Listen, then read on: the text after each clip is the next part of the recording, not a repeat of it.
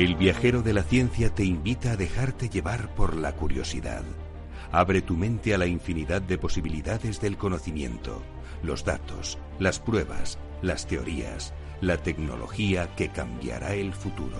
Todo cabe en un camino que se abre ante nosotros y nos despierta la necesidad de indagar en nuestro entorno y hasta en el último extremo del universo conocido. El viajero ya está en marcha.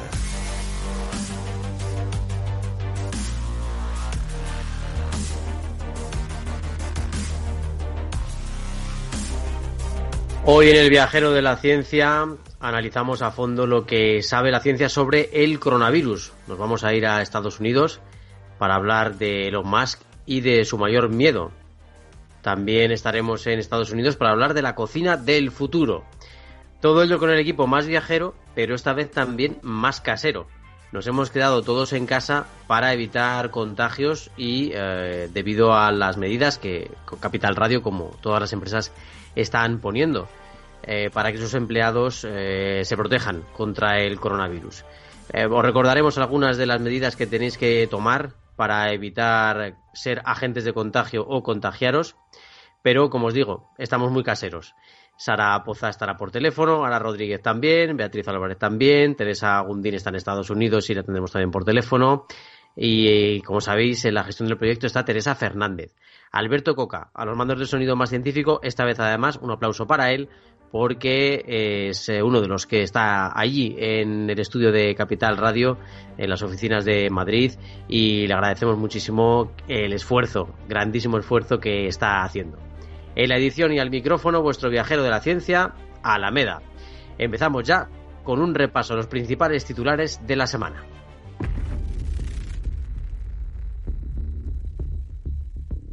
El viajero de la ciencia, Carlos Alameda. Hola, Ana Rodríguez, ¿qué tal? ¿Cómo estás? Desde casa. Este es el viajero más raro que hemos tenido nunca.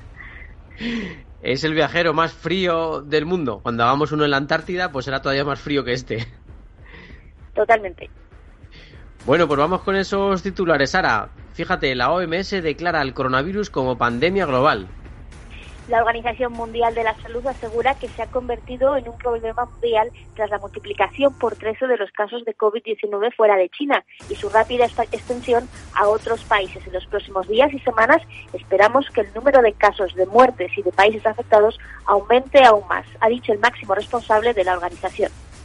Lechugas espaciales para viajar a Marte. Los tripulantes de la Estación Espacial Internacional pueden preparar sus ensaladas con lechugas rojas cultivadas en la propia estación.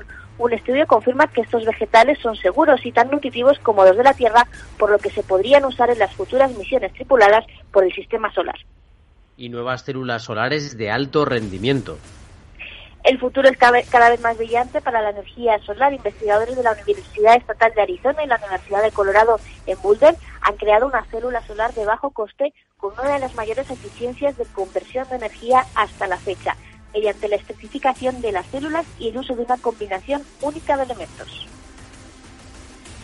Casi el 60% de personas que trabajan en actividades de I+D en biotecnología son mujeres. Según los últimos datos del Instituto Nacional de Estadística, el de, 2018, el número total de personas que se dedicaron a actividades de I+D en biotecnología en equivalencia a jornada completa aumentó un 3,2% en 2018 hasta alcanzar las 27.550 personas empleadas y el 57,3% del personal en actividades de I+D en biotecnología son mujeres. Han tenido mala suerte con la fecha de la apertura, pero es una buena noticia que la librería científica del CSIC haya reabierto sus puertas en el campus de Serrano. La librería científica del Consejo Superior de Investigaciones Científicas, el CSIC, reabre sus puertas al público en el campus de la calle Serrano, el número 123. El nuevo espacio, diseñado por Miguel Fisac en los años 50 y reacondicionado para la ocasión, pretende ser un punto de exposición y venta de las publicaciones de la editorial y de la editorial del CSIC, además de convertirse en un lugar de reflexión y de intercambio de ideas con el fin de generar y divulgar el pensamiento científico.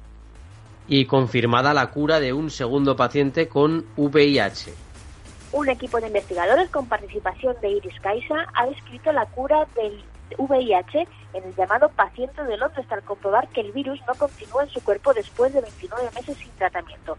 Al mismo tiempo han anunciado el tercer caso de remisión, el paciente de Düsseldorf. Pues ahora te invitamos a, quedarnos a quedarte con nosotros un poquito porque vamos a hablar de lo que la ciencia sabe del enemigo, del coronavirus.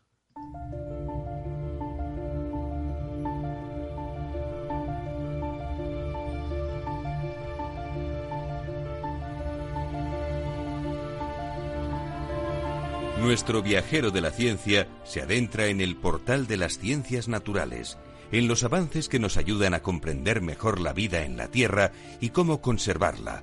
El planeta azul nos espera.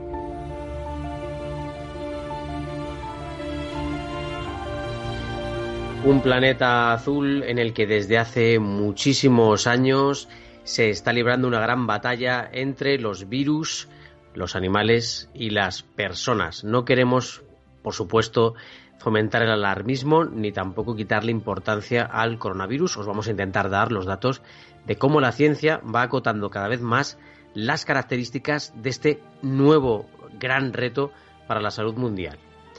Recientemente en un artículo que ha circulado en redes sociales, Margarita del Val, que es investigadora en el Centro de Biología Molecular Severo Ochoa, llamaba la atención sobre la importancia de seguir las indicaciones de las autoridades sanitarias porque lo que se está tratando de evitar es que el sistema sanitario colapse.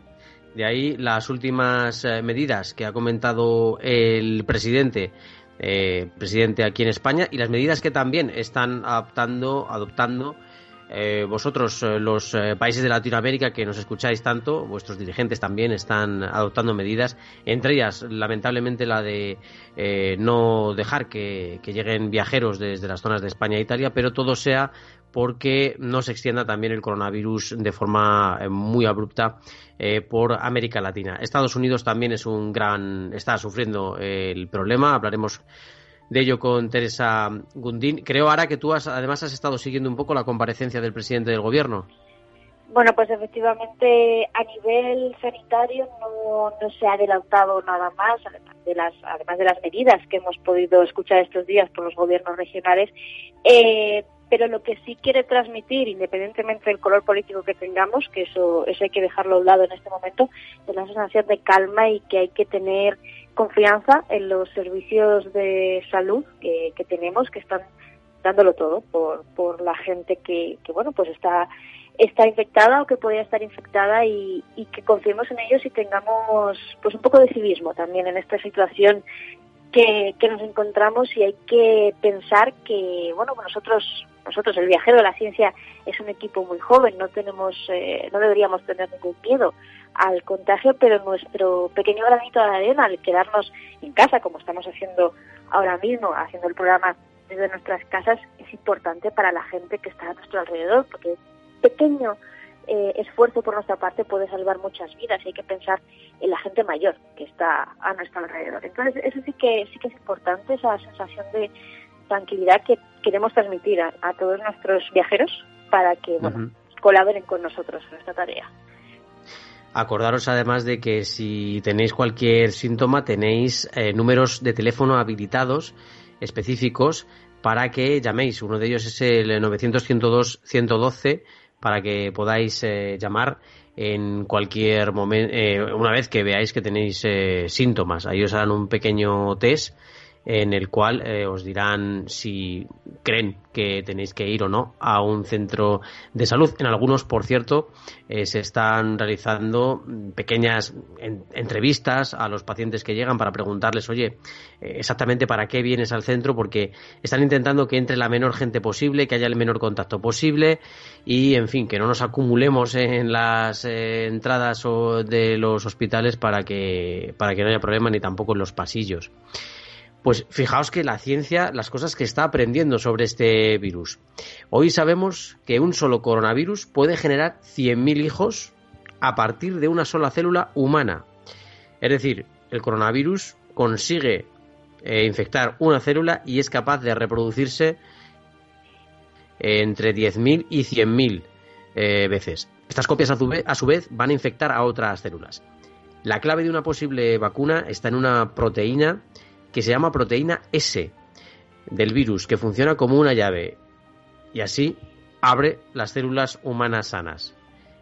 Es la llave y conoce la cerradura, es decir, se puede meter perfectamente en las células humanas. La estructura molecular del virus, en la que se han identificado genes de animales salvajes, domésticos y humanos, nada más y nada menos, es así de poderosa.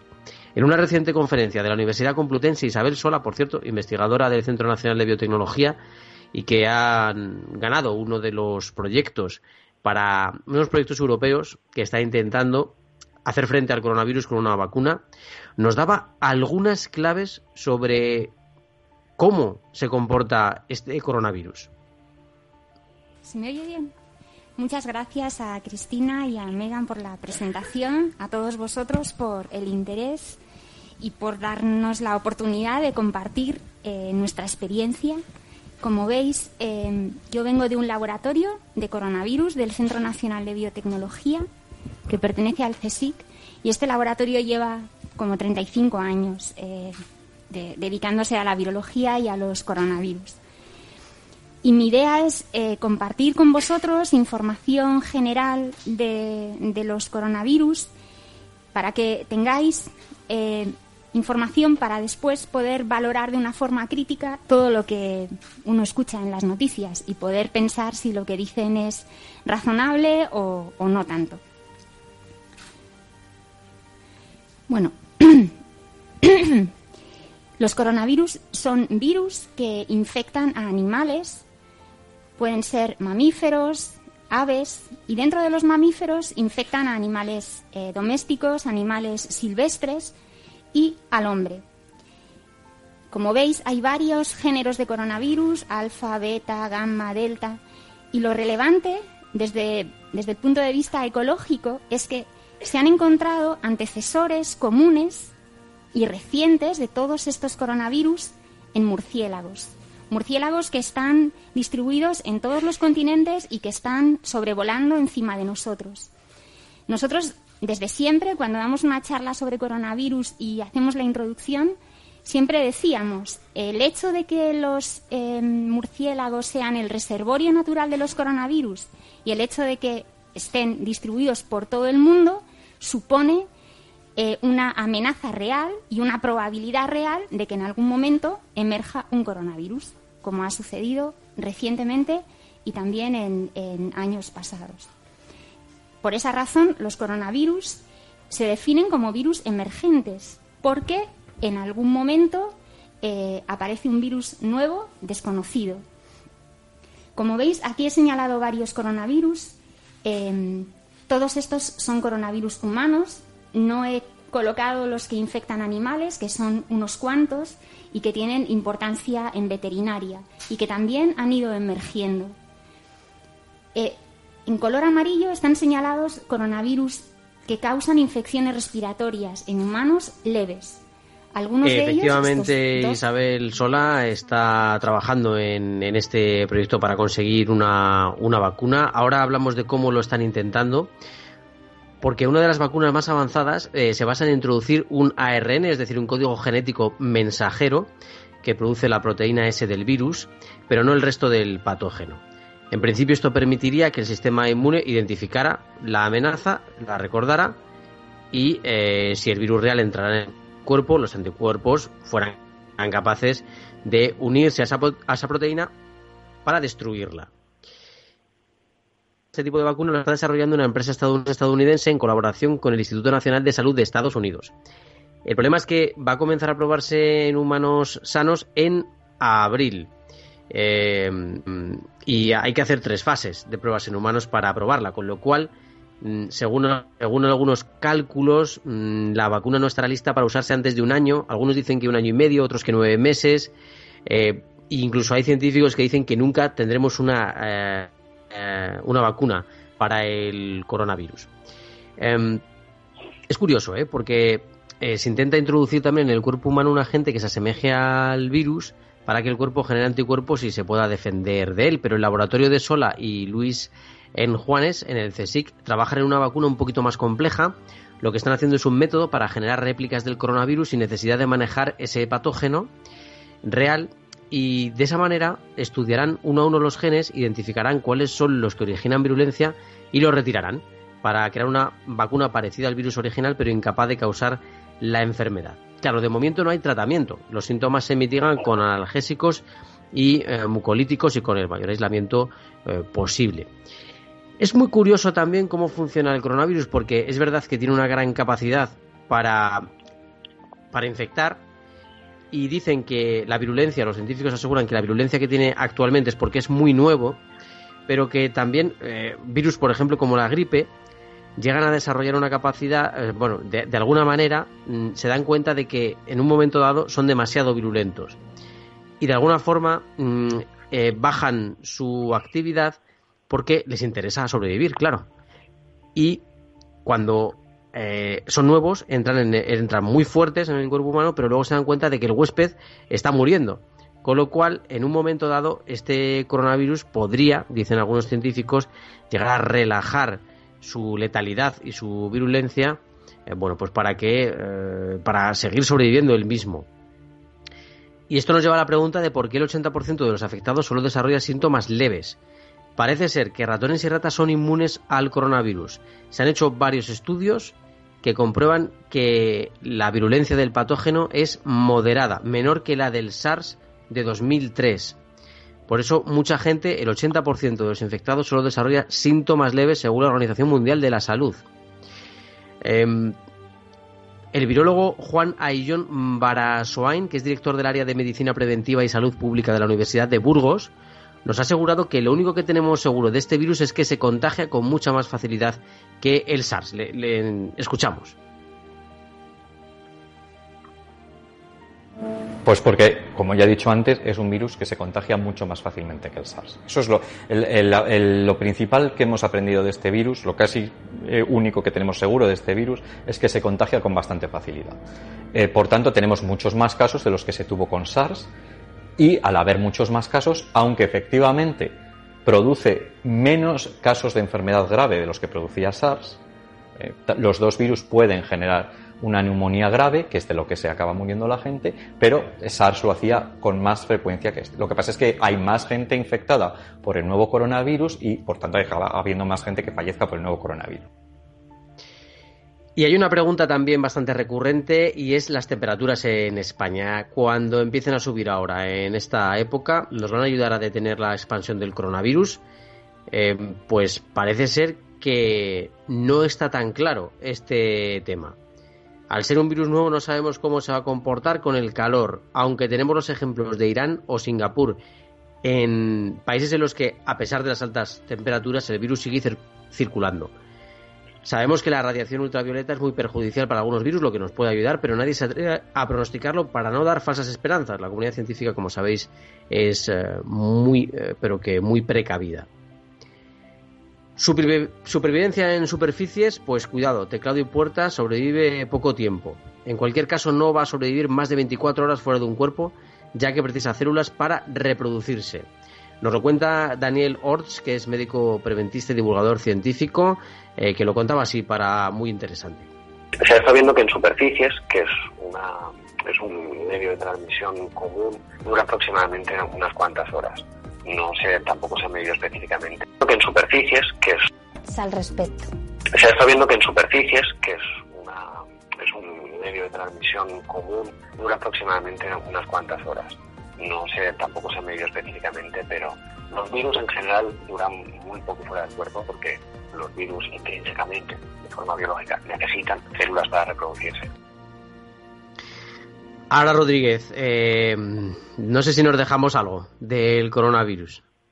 Bueno, podríamos estar hablando del coronavirus, un, monográfico eh, eterno, eh, porque bueno, hay, hay muchas, muchas cosas que comentar, pero yo creo que lo más importante, además de, saber a qué nos enfrentamos, es también tener muy clara la información y dónde, dónde la obtenemos, porque sí que estamos viendo, bueno, pues eh, somos víctimas de muchos bulos por Internet, nos dejamos llevar por, por las redes sociales y, y bueno, aquí desde el Estado de la Ciencia queremos deciros que que si buscáis información vayáis a las fuentes principales y, y confirméis lo que escuchéis antes de, creer lo que viene por ahí, porque bueno, eh, eso también puede ayudaros y, y eso, eso ayuda también a, la gente de nuestro alrededor para mantener lo que hemos mencionado, como, como la calma. Pues sí, la verdad que sí, porque por ejemplo uno de los bulos que ha circulado por ahí es que el coronavirus se podía combatir bebiendo agua caliente. Bueno, que sepáis que no es cierto, ¿vale? Que es un bulo que ha corrido por ahí, entre otros muchos. Eh, por cierto, que hace mm, escasos minutos el consejero de Sanidad de la Comunidad de Madrid ha presentado un nuevo plan para la región para combatir el coronavirus. Eh, asegura que se han atendido ya más de 30.000 llamadas al teléfono de atención habilitado. Y los eh, últimos datos, por ejemplo, en América Latina nos hablan de 1.192 casos y 30 muertes ya. Eh, Marruecos ha suspendido el tráfico aéreo marítimo con España, Venezuela ha suspendido la entrada de vuelos desde Europa y Colombia y eh, tenemos unos 289 fallecidos en 24 horas en Italia, donde hay ya 12.839 infectados. Y en España, el último balance del que yo, que yo tengo mm, de esta misma tarde mm, son 3.004 contagiados, 84 fallecidos y, ojo, 189 recuperados. Con lo cual, eh, también hay algunas buenas noticias dentro de todo esto. Los recuperados, que también es importante.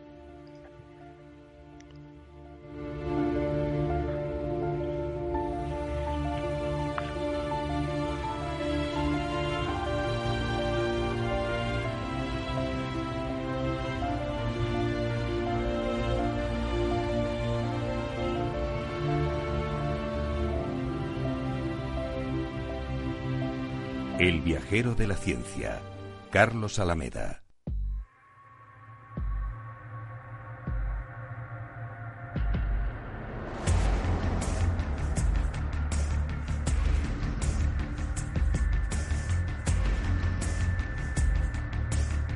Entramos en el portal a la tecnología, un mundo de bits, datos, cables, antenas, biónica, inteligencia artificial y realidad virtual un mundo dominado por impulsos electrónicos creados por el ser humano para mejorar la vida en el planeta.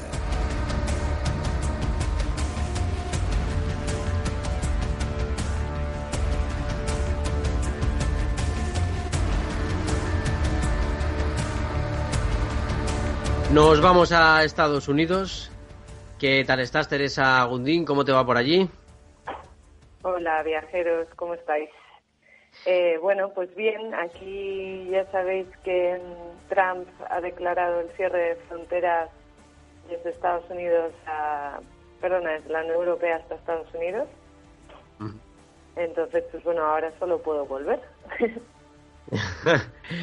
bueno, la verdad que, Teresa, imagino que estaréis preocupados siguiendo, siguiendo, las informaciones. Se habla mucho aquí en España de cómo estarán en Estados Unidos cuando su sistema sanitario eh, no es público y, nos preocupa un poco eh, la situación allí. Mm, ¿Cómo lo estáis viviendo?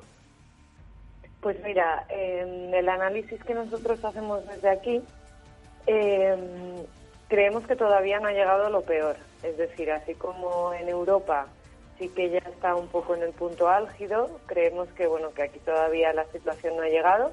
Es verdad que se están tomando las medidas necesarias, por ejemplo, en la ciudad de San Francisco ya ya todo el mundo teletrabaja, se han cerrado los colegios, eh, los eventos tampoco han sido anulados o, pospuestos. De hecho, hay un festival que es Coachella, que es de los más importantes en California y también ha sido pospuesto. Entonces, bueno, las medidas que están tomando sí que vienen muy, muy adelantadas.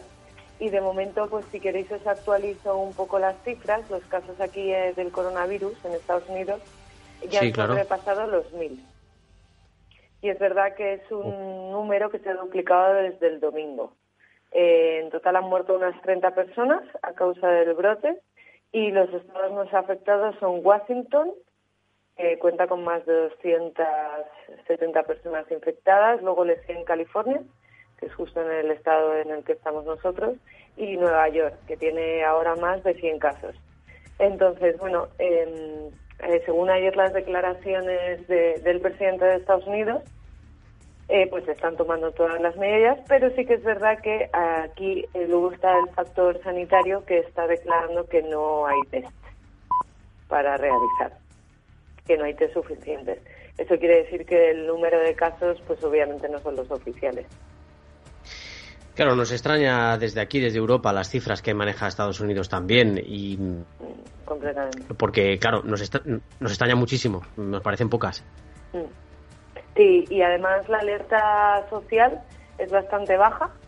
Es decir, el tema de los supermercados eh, está perfecto, no, no hay alerta social. Y bueno, también creemos que, que, no están haciendo test eh, para no aumentar la alerta social y que, y que, bueno, al final hay mucha gente que lo va a pasar y lo va a pasar como una gripe, sin más pero bueno, la realidad es que digo yo que si la teoría de que no están haciendo las pruebas suficientes, luego los hospitales están a reventar, bueno, pues eso al final la información debería salir por uno u otro lado, ¿no? Eh, de momento yo creo que mi teoría es que todavía no ha llegado aquí lo peor, ni mucho menos. Entonces, bueno, están tratando de tomar todas las medidas oportunas. Bueno, te agradecemos muchísimo, Teresa, esa actualización sobre cómo está el coronavirus allí en, Estados Unidos. Imagino que las cifras de fallecidos por esta causa sí que la podremos empezar a saber eh, con cierta mm, eh, certeza eh, en Estados Unidos, pero los contagios de momento aquí en Europa, por lo menos, nos extrañan un poquito esas cifras estadounidenses. Pero nos venías también a hablar de la cocina del futuro, de lo que vamos a comer y de cómo lo vamos a comer en muy poquito tiempo. Vamos a hablar también en el programa de hoy, aparte del coronavirus, eh, de otros temas. Eh, bueno, pues porque también creemos que es un programa de entretenimiento y que conviene aparte de la información que os damos básica sobre el coronavirus, que también, bueno, pues hablemos de otras cosas, porque si no, parece que solo existe este tema. No, y te digo además, el tema viene a colación eh, perfecto, porque eh, hablamos de la gastronomía del futuro y la gastronomía en caso de una especie de apocalipsis, que podríamos recurrir perfectamente a esta gastronomía. Efectivamente, cierto es. es un buen recurso y nada, simplemente vengo a hablaros de la entomofagia. ¿Qué es la entomofagia? Pues es la alimentación a base de insectos y eh, como bien sabéis ya no va a ser menú exclusivo de culturas astronómicas africanas, asiáticas o latinoamericanas, sino que desde principio de 2019 se permite la venta y el consumo de insectos para la alimentación humana en Europa. Con lo que se avecina pues una auténtica revolución en el mundo de la gastronomía. ¿Por qué os vengo a contar esto? Porque aquí en Estados Unidos sí que ya está algo más establecido que en la cultura mediterránea o en la cultura europea y es la forma sobre todo en, en cómo han introducido los insectos en el plato. Es decir, al final no es lo que nosotros nos hacemos en la cabeza, eh, que es un manojo de insectos vivos o muertos, sino que eh, lo van introduciendo en las harinas, lo van introduciendo en los snacks, es decir, al final, mientras los estás comiendo, tú no te estás dando cuenta. Pero los beneficios eh, son bastante. Eh, al final son bastante sostenibles, ¿vale? Y esto eh, lo digo porque se hizo un estudio por la ONG Acción contra el Hambre y se llegaron a, una, a varias conclusiones de este estudio. ¿Vale? Sobre todo que muestra el valor nutricional de los insectos y las oportunidades de trabajo que su consumo podría creer, crear. O sea que ya estamos comiendo insectos entonces. Claro, bueno, aparte de que estamos, eh, es verdad que ahora desde la normativa hay muchas, hay mucha industria que prefieren utilizar eh, muchos insecticidas a la hora de cultivar y realmente sí que te estás comiendo pues cabezas de insecto, ¿vale? Que realmente pues tampoco tú te estás dando cuenta. Pero te hablo de la introducción ya del insecto en la, en la cocina. Es decir, se habla, por ejemplo, y de la creación, hay una startup allí en España que está haciendo harina, harina de grillo. Vaya. Y que realmente es mucho más beneficiosa para la salud y, ojo, que a eso es a lo que iba con el viajero de la ciencia, a que eh, es bueno para el, cambio climático, ¿vale? Es bueno para reducir las, el CO2. Entonces os cuento. El coste de criar ganado, por ejemplo, es muy alto, ¿vale? Y además ha sido imparable el aumento previsto de la población mundial. Entonces muchas empresas ya están buscando alternativas más sostenibles y menos contaminantes. Entonces, la incorporación de insectos juega un papel fundamental para aportar, sobre todo, una base proteica en nuestras dietas, que es lo que os estaba contando con lo de los grillos, porque contiene más del doble de proteínas que la carne de vaca. Y que además consume una cuarta parte de alimento y una décima parte de agua por unidad de peso corporal. ¿Qué quiere decir esto? Que contribuye a, mejorar el, medio ambiente. Además, eh, los insectos son resistentes a la falta de agua, cosas que muchos cultivos no lo son, y sobre todo eh, el tema de la ganadería y, de alimentos como puede ser el pollo. Entonces, muchas especies requieren mucho, mucho menos agua por kilogramo que, pues eso, el pollo o, la vaca. Entonces, en las regiones del mundo... las cifras son impresionantes, ¿eh? Claro, sí, sí. Y en las regiones del mundo donde se cosechan ganado, eh, bueno, pues al final son diezmados por las sequías o por los conflictos. Por eso hablaba un poco del tema del apocalipsis, que esto sería un buen recurso, porque además cultivarlo, en medida como se cultiva y la producción, es muchísimo más alta que si, que si nos centrásemos más en el ganado, ¿sabes? Efectivamente, la verdad que sí que es bastante interesante. Además que muchos insectos también en la producción generan algunos eh, desechos que, bueno, podrían servir incluso mm, como fertilizantes. Justo, exacto. No, y además, bueno, al final el, el conflicto o el debate va a estar, que lo hablábamos justo con una startup de aquí, va, va a ser como introducirlo en la dieta, ¿no? En cómo, por ejemplo, nuestra dieta española o incluso europea puede em, meterse en la cabeza que se va a alimentar a base de insectos, cuando siempre lo hemos visto como una especie de plaga, ¿no? Eh, Efectivamente. Pues no, nos apetece demasiado, pero, pero habrá un momento en que nos apetezca y lo comamos y lo normalicemos efectivamente lo normalicemos, vemos los, veamos los beneficios y sobre todo al principio que no se note mucho lo que estamos comiendo y hacerlo como algo también exclusivo, ¿no? Porque al final, eh, si hablaban del papel del marketing, que ahí va a ser muy importante para, para introducirlo, que sepa bien, por supuesto, y que sobre todo se nos quite ese concepto de, de la alimentación y los insectos como algo no compatible. Qué bueno, pues sí, la verdad es que nos abre siempre la mente a nuevas opciones, Teresa, a nuevas posibilidades y creemos que esta en particular puede tener grandes beneficios tanto para el planeta como para, como para nosotros, para los seres humanos. Eh, Teresa, cuidado mucho por allí, por Estados Unidos. Tened cuidado por dónde vais y qué hacéis hasta que lleguen las restricciones. Igualmente, ya sabéis que semana a semana os vamos actualizando. Cuidaros pues por allí también. Es un gran placer, Teresa, tenerte con nosotros desde, desde California, desde Estados Unidos. Hasta luego, saludos. Pues ahí estaba Teresa Gundina, a la que le agradecemos muchísimo que haya conectado con nosotros. Pero ahora, ¿sabéis dónde nos vamos? Al portal al espacio.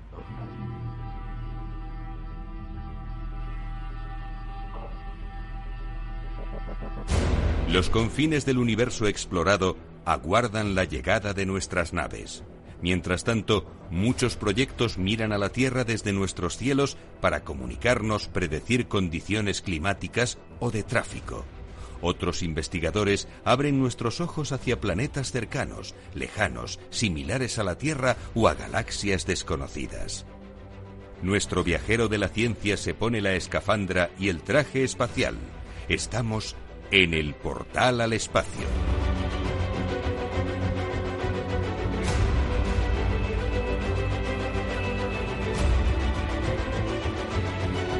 Espacio es hablar de espacio y hablar de Elon Musk, claro que sí, porque Elon Musk es una de las personas que más está haciendo por la exploración espacial eh, con sus proyectos, pero también tiene algún miedo, en este caso un gran miedo, y Ana Rodríguez, nuestra experta en Elon Musk, eh, nos lo va a contar, porque me ponías en un mensaje, ¿sabes que hay una cosa que Elon teme más que las enfermedades o la destrucción de la Tierra? ¿Cuál será?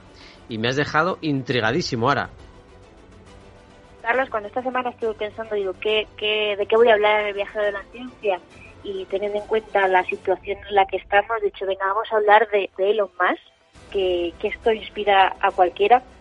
Y justo me encontré con, bueno, pues una conferencia, debe ser la única conferencia que se ha celebrado este mes, eh, porque se han cancelado todas, eh, la Satélite 2020, en la que el propio Elon Musk, bueno, pues se confesó, se abrió un canal delante del público que había allí y junto a Jeffrey Hill, que era el, que presentaba la, la, conferencia, dijo cuál era su mayor miedo. Y efectivamente te dije que estaba por encima de la propia destrucción de la Tierra, cualquier virus mortal que nos, que nos eh, destruya, eh, y es algo mucho más simple. De hecho, lo ha ido eh, adelantando a lo largo de, de todos estos años y, como ya dijimos en el viajero hace, hace varios programas, el mayor sueño de los más eh, sería poder eh, morir en Marte. Eh, porque bueno, es, consciente de que tal y como está la carrera espacial, pues los vuelos de, de vuelta no van a ser posibles hasta dentro de, de varias generaciones, pero ir sí que sí que lo considera posible y puso una fecha, eh, bueno, 2024 estaba como su fecha tope para llegar a Marte, pero eh, resulta que Elon Musk su miedo es precisamente morir sin llegar a Marte, o sea, él y ya es consciente de que no va a poder cumplir su su sueño. Voy a decir una, una frase que, comentó en, el, en la conferencia, que bueno, da a entender que se está ya resignando a lo, lo imposible y es, si no mejoramos nuestro ritmo, definitivamente voy a morir antes de que vayamos a Marte. Nos ha tomado 18 años el poner personas en órbita y necesitamos mejorar nuestro ritmo de innovación o basado en tendencias pasadas, definitivamente no estaré vivo cuando, cuando esto suceda. Bueno, pues, pues efectivamente. con, el, coronavirus ya, no sé, el pobre hombre debe estar deprimido en casa porque, eh, claro, esto habrá, bueno, de momento eh, quizás no ha afectado a su compañía, pero acabará afectando mm, porque, bueno, pues eh, en algún momento tendrán, tendrán que cerrar o trabajar de alguna, de alguna forma. Bueno, pues efectivamente el tema del coronavirus, pues, lo que comentábamos, la fecha que SpaceX se puso hace dos años para llegar a Marte con una misión tripulada, en, concretamente en noviembre de 2018, eh, fue de 2024. ¿Qué pasa? Que este año, eh, bueno, pues este año prácticamente lo vamos a tener que anular del calendario, no solo en las, misiones, espaciales, sino en cualquier cuestión que no sea investigación científica, en este caso para el coronavirus, además de otras investigaciones, pero a nivel económico y, desarrollo, eh, bueno, pues este año va a ser catastrófico en todos los sentidos. Y obviamente la, la misión espacial también se va a ver retrasada y bueno, pues eh, ya, ya le dijeron, eh, Billy Nye, el famoso divulgador científico, le dijo que, la fecha que dio, el 2024, ya era, eh, bueno, fantasía para cualquier persona, pues bueno, ahora sí que sí, esta fecha ya se queda bastante en el olvido. Él es bastante consciente de que esto no va a pasar porque efectivamente la, la investigación no va tan rápido como, como a él le, le gustaría y de hecho no tenemos fecha exacta para, para llegar a Marte. O sea, hay gente que está diciendo ya a partir de 2030, porque precisamente no sabemos cómo poder llegar a Marte y llevar personas y que sobrevivan allí. Él está muy, muy centrado en lo que es la investigación de cohetes, pero hay que sobrevivir en el planeta rojo durante mucho tiempo porque no puede haber manos de vuelta. Entonces, bueno, pues eh, eh, Elon Musk es relativamente joven, no es que tenga demasiados años, pero eh, no está del todo claro que, efectivamente pueda llegar a Marte y esa es su peor, esa es su peor pesadilla. Yo creo que dentro de unos años ampliará y dirá, bueno, mi peor pesadilla no puede llegar a Júpiter. Será un poco más realista. Y, y bueno, pues pues ya ya veremos. O, o dice que mi peor pesadilla no es llegar a la Luna. Puede cambiar de, de discurso de aquí a, a unos años. No, no podemos eh, decir mucho de lo que opina Elon Musk porque cada semana nos suelta una nueva una nueva aclaración sobre su, su cerebro y pensamiento. oye, es, es una noticia diferente al coronavirus, que, que también hay que pues hay que ver el mundo que, que nos se mueve a nuestro alrededor, que sigue circulando, y, y aquí está. La verdad es que cada vez me recuerda más a Alejandro Magno, nuestro amigo porque... ¿Por lo bueno o por lo malo?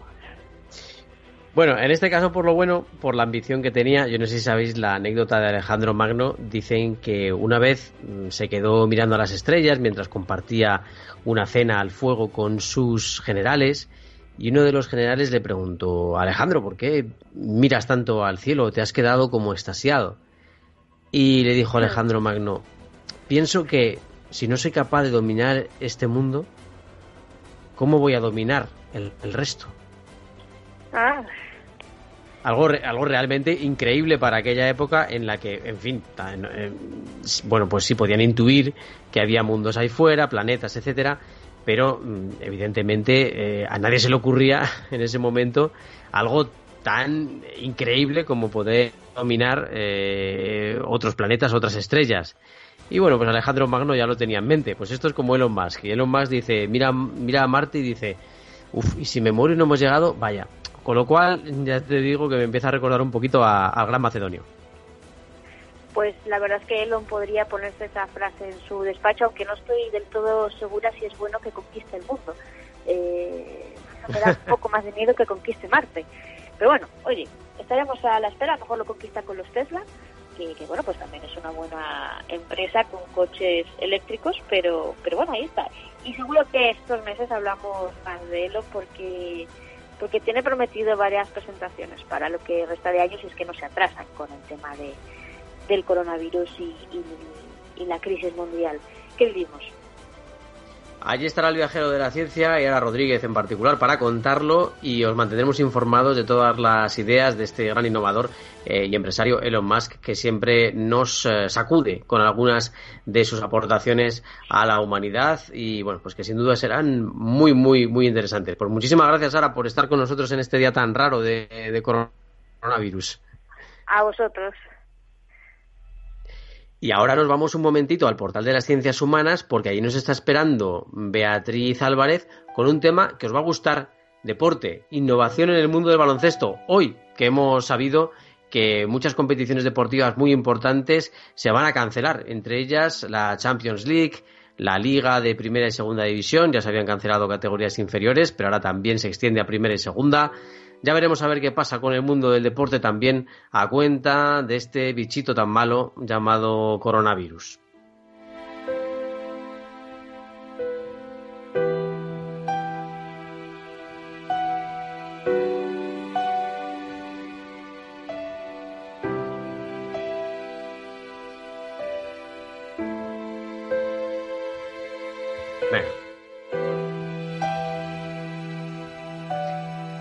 Hola, ¿qué tal, Beatriz? ¿Cómo estás? Buenas noches, viajeros. ¿Cómo estáis todos? Muy bien, ¿qué tal tú? Em, eh, ¿Has podido liberarte un poquito de salir a la calle hoy o has tenido que moverte? Yo sigo mi vida normal, lo que pasa que, bueno, con, con una especie de bolsa a la cabeza, ¿no? Dicen que hay que ponerse, que es broma. bueno, lo de la bolsa ha sido ya una innovación también interesante, ¿eh?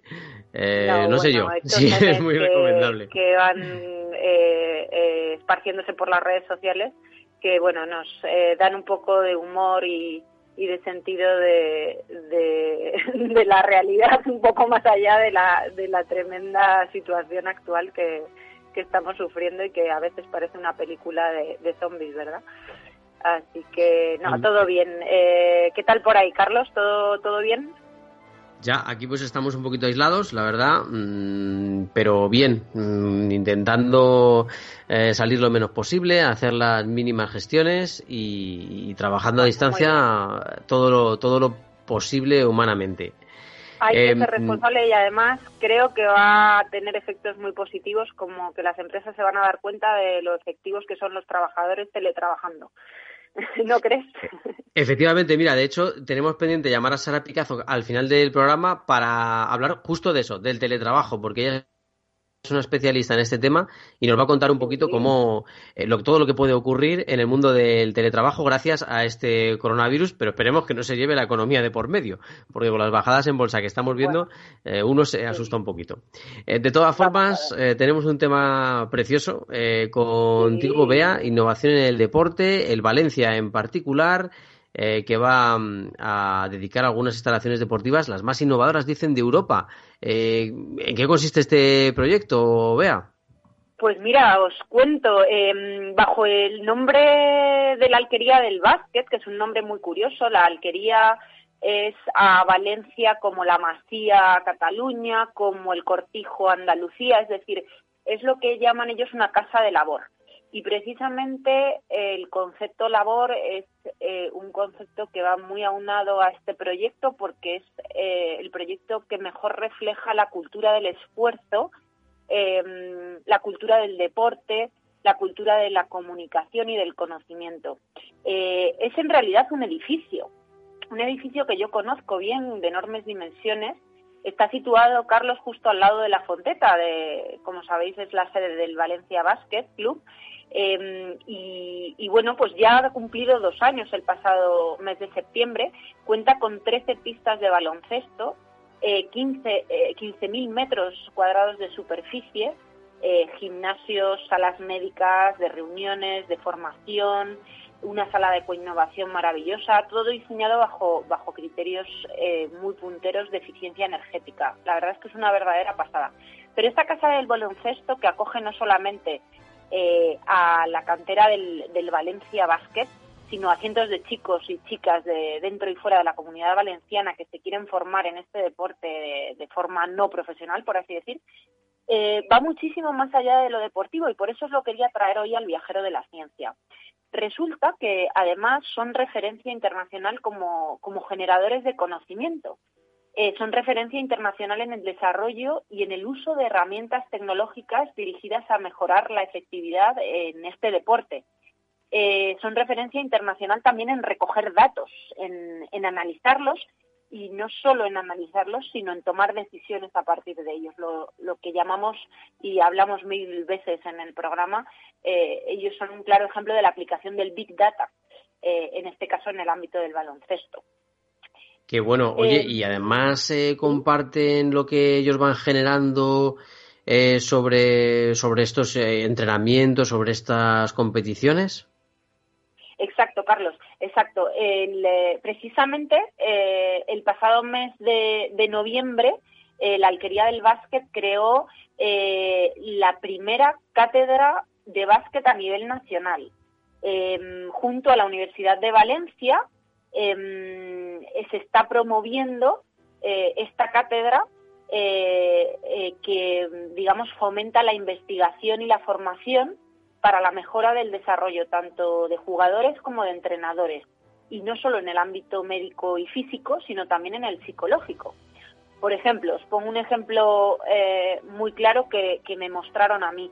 El uso de, células fotoeléctricas, lo que llaman ellos el semáforo, que es una especie de chip que, eh, ponen en, cada uno de los jugadores y miden la velocidad de los movimientos o bien herramientas de geolocalización para conocer el comportamiento en tiempo real de los jugadores o cómo pisa una persona u otra, la capacidad de reacción.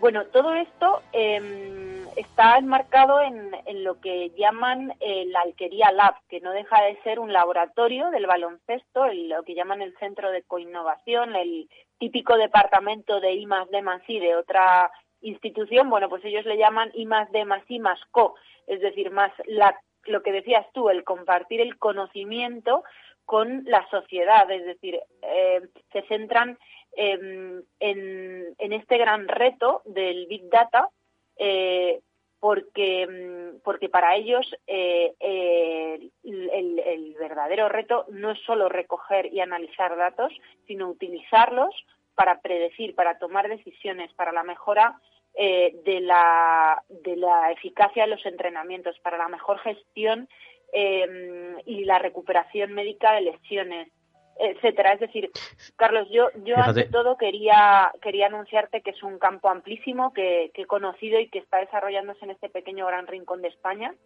Eh, que aún muchos no lo conocen y que cuando quieras puedo, puedo traer al viajero de la ciencia a uno de, de sus protagonistas para que para que nos lo cuente, ojalá ya en nuestro estudio todos juntos, porque realmente es. un proyecto eh, maravilloso y un foro generador de conocimiento en este, en este gran mundo del baloncesto, eh, del que yo sé que tú también eres muy aficionado.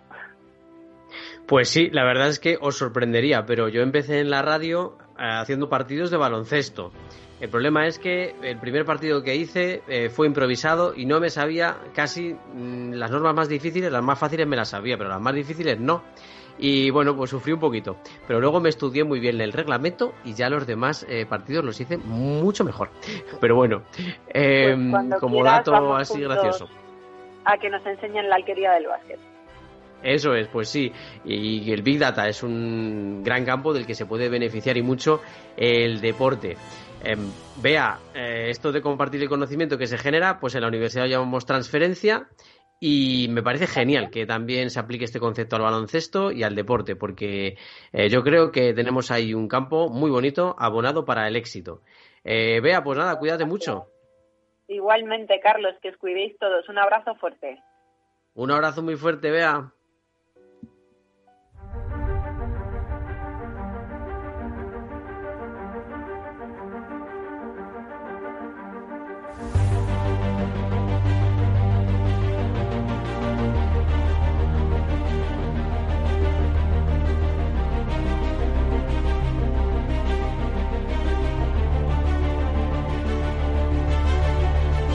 Queríamos haber hablado un momentito con Sara Picazo porque es especialista en teletrabajo, pero no nos va a dar tiempo, andamos un poquito justos, eh, con lo cual os recordamos las redes sociales. En Facebook nos buscáis por El Viajero de la Ciencia, en Twitter arroba viajerociencia, en capitalradio.es tenéis todos nuestros programas, todos los podcasts y también podéis enviar un audio desde WhatsApp al teléfono 687 050 para que lo invitamos en antena. Eso sí, decid que es para el viajero de la ciencia. Ya sabéis que os esperamos en nuestro próximo viaje porque la curiosidad es lo único que nos mueve, la verdad, y estamos muy contentos de ello. Queremos propagar la curiosidad y protegeros, por favor, protegeros mucho del coronavirus que es muy, muy necesario. Gracias por escucharnos, os esperamos en el próximo programa.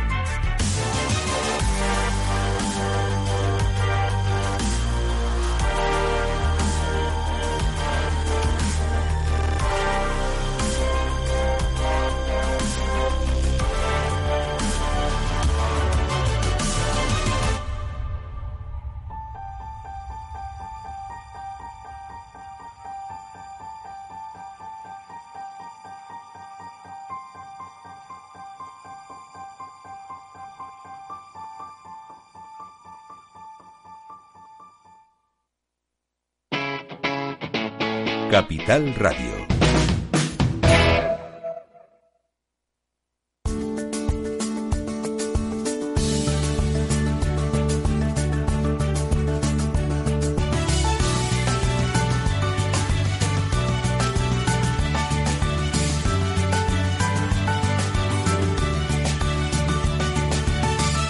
...1785 motivos por los que hasta un noruego querría ser español. Motivo globalizado. ¿A que no sabes cuál fue la primera divisa internacional aceptada por todos los estados para el comercio mundial? Ni idea. ¿Monedas de oro? Pues fue de plata. El real de a español fue la primera divisa internacional aceptada por todos los estados para el comercio mundial. Una moneda, también llamada dólar español, que tenía un valor de 8 reales y que fue acuñada desde 1497. ¿El dólar español? ¿Y se utilizó mucho tiempo? Cerca de 400 años, hasta el siglo XIX, y se aceptaba en todo el mundo, desde Europa y América hasta en lugares tan lejanos como China o Australia. Entonces, ¿el dólar de Estados Unidos procede de una moneda española? Así es. El dólar español fue la primera moneda de curso legal en los Estados Unidos y la base para el actual dólar americano que aún mantiene el símbolo español de las columnas de Hércules. Ni me lo imaginaba. Pero el real de A8 español también fue antecesor del dólar canadiense, de numerosas monedas hispanoamericanas, de Filipinas y hasta del yuan chino del libro 1785 motivos por los que hasta un noruego querría ser español.